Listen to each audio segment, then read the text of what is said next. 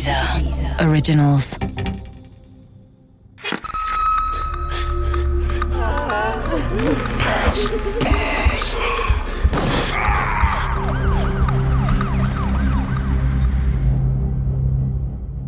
Stadt in Angst Teil 5 Kehl. Eine Stadt in Angst. Fast 16 Monate. Etliche Hinweise, Verdächtigungen, Misstrauen und Verunsicherung. Doch das Ende dieser Geschichte ist keines, das man vorhersehen konnte. Kein klassischer Ermittlungserfolg. Kein Täter, der auf frischer Tat geschnappt wird.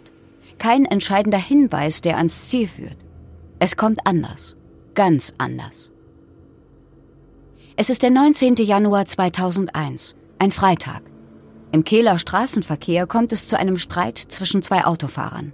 Wütende Gesten, böse Blicke, so wie es tausendfach überall auf unseren Straßen geschieht. Doch die Auseinandersetzung eskaliert. Es kommt zu einer Verfolgungsjagd quer durch Kehl. Auf dem Parkplatz eines Einkaufszentrums bleiben die Wagen stehen. Während einer der Fahrer noch in seinem Auto sitzt, springt der andere aus seinem Wagen. In seiner Hand ein Samurai-Schwert. Er stürmt auf den Wagen des anderen zu, schlägt mit dem Schwert die Scheibe auf der Fahrerseite ein, der andere gerät in Panik, stürzt aus seinem Wagen und versucht zu flüchten. In diesem Moment durchbohrt ihn sein Gegner mit der Waffe. Der Name des Mannes Jacques P. Der Jogger, den die Polizei nach dem Mord an der Radfahrenden Ursula B. auf den Bildern einer Überwachungskamera gesehen hatte und dem sie doch nichts nachweisen konnte. Wäre er der Serienmörder, würde diese Tat und dieses Verhalten doch gar nicht zum Rest, zu dem Morden an den Frauen passen.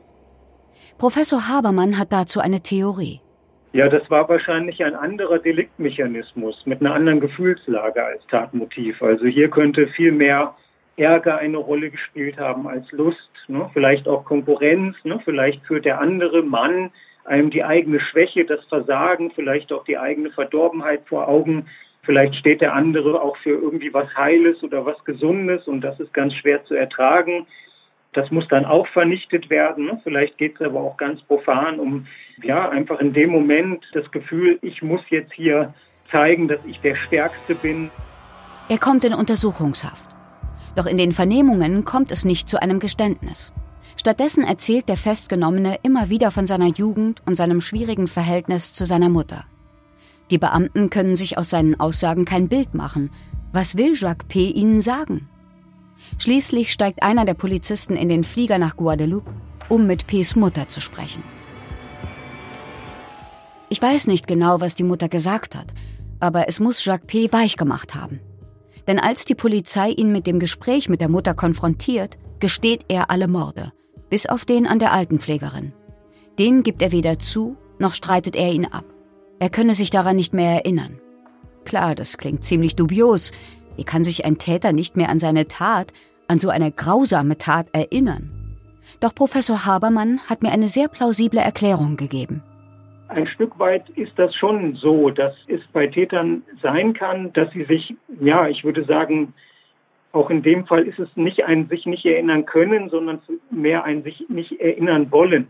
Wichtig ist zu wissen, dass auch ein Täter nach einer Tat, also vor allem nach einem Tötungsdelikt, oft Zweifel hat, Ambivalenzen, Scham und Schuldgefühle. Das ist ja nicht wie weg. Ne? Also selbst wenn wir einen wirklich eiskalten Killer haben, sag ich mal, ist er nicht komplett frei von menschlichen Regungen. Ne? Er hat ja nach wie vor sozusagen die psychische Struktur, die wir alle haben, ne? und muss das verarbeiten. Und ein Mensch, der sich einmal entschlossen hat, eine Tötung zu begehen, der muss das ja irgendwie auch verarbeiten. Das ist ja ganz schwer auszuhalten, ne? gerade wenn man auch mit niemandem darüber sprechen kann. Und irgendwann kann man sich dann das auch einreden. Das war ja gar nicht so, ne? das war nicht ich oder es wirkt mehr wie so ein schlechter Traum. Jacques P. ist ein ehemaliger Soldat, der in Straßburg-Ilkirch stationiert war. Immer wieder fällt er durch seine Gewalttätigkeit auf.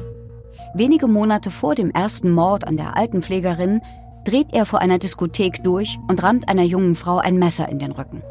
Er wird verhaftet, legt Beschwerde ein, sechs Tage vor dem ersten Mord in Kehl ist er wieder auf freiem Fuß. Ich weiß nicht, ob Jacques P. innerlich hin und her gerissen war oder ob er ganz bewusst zwei Rollen angenommen hat, gespielt hat, genau wusste, was er tat.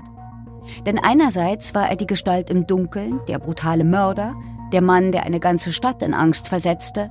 Dann, andererseits, ist P. mit einer Rumänin verheiratet, die in einer Nachtbar in Kehl arbeitet. Am späten Abend bringt er sie auf die deutsche Seite des Rheins. Morgens holt er sie wieder ab. Regelmäßig soll er auch Kolleginnen nach ihrer Schicht nach Hause gefahren haben. Zur Sicherheit. Im Jahr 2005 kommt Jacques P. dann endlich vor Gericht im französischen Colmar. Der Staatsanwalt erklärt, die Verbrechen sind abscheulich. Jacques P. ist ein Serienmörder. Er verdient die Höchststrafe. Und das Gericht wird seine Meinung teilen. Das ehemalige Phantom von Kehl wird zu einer lebenslangen Haftstrafe verurteilt. Im Jahr 2021 wird die Justiz dann über eine mögliche vorzeitige Entlassung entscheiden müssen. Allein den Mord an der Altenpflegerin wird man ihm nicht anhängen können, aus Mangel an Beweisen. Ich habe mich schon oft gefragt, was aus so einem Menschen wird, wenn er vielleicht wirklich irgendwann wieder in die Freiheit kommt. Ich meine, wenn er überhaupt jemals wieder freikommt. Der Psychologe Professor Habermann wusste dazu mehr. Wenn so ein Täter wieder freigelassen wird, dann wird er stark kontrolliert. Ne? Dann gibt es von Justizseite aus Auflagen, Weisungen, Führungsaufsicht in Deutschland. Also das ist dann keine so eigenständige Lebensführung mehr wie früher, sondern da gibt es eben sehr viel Überwachung und Kontrolle. Und das ist natürlich auch ein, weiterer Schutzfaktor, ne? dass Personen, die dann doch vor dem Hintergrund von Tötungsdelikten eines Tages auch wieder in Freiheit kommen, deren Leben kann man nicht mehr vergleichen mit dem, wie es vorher unentdeckt war. Tja, und in Kehl kehrt endlich wieder Ruhe ein. Die Stadt, über Monate unter maximaler Anspannung, kann endlich wieder zu einem normalen Lebensrhythmus zurückkehren. So erinnert sich auch Frank Lönig. Es hat geraume Zeit gedauert, bis die Menschen in Kehl wieder zum Alltag zurückgefunden haben. Es gab kurz nach der Festnahme des Mannes auch noch einen Lokaltermin äh, mit der französischen Justiz. Da fand große öffentliche Beachtung äh, und Aufmerksamkeit. Die Menschen haben auch den Prozess noch mit großem Interesse verfolgt bis wieder alles beim Alten war in Kehl, das hat schon seine Zeit gedauert. Und ich meine, klar, wenn man damals schon hier gelebt hat, ganz vergessen wird man diese Zeit nie. Aber ich lebe hier immer noch gerne. Für mich ist diese Region eine der schönsten Ecken Deutschlands. Und das kann niemand und nicht mal das Böse ändern.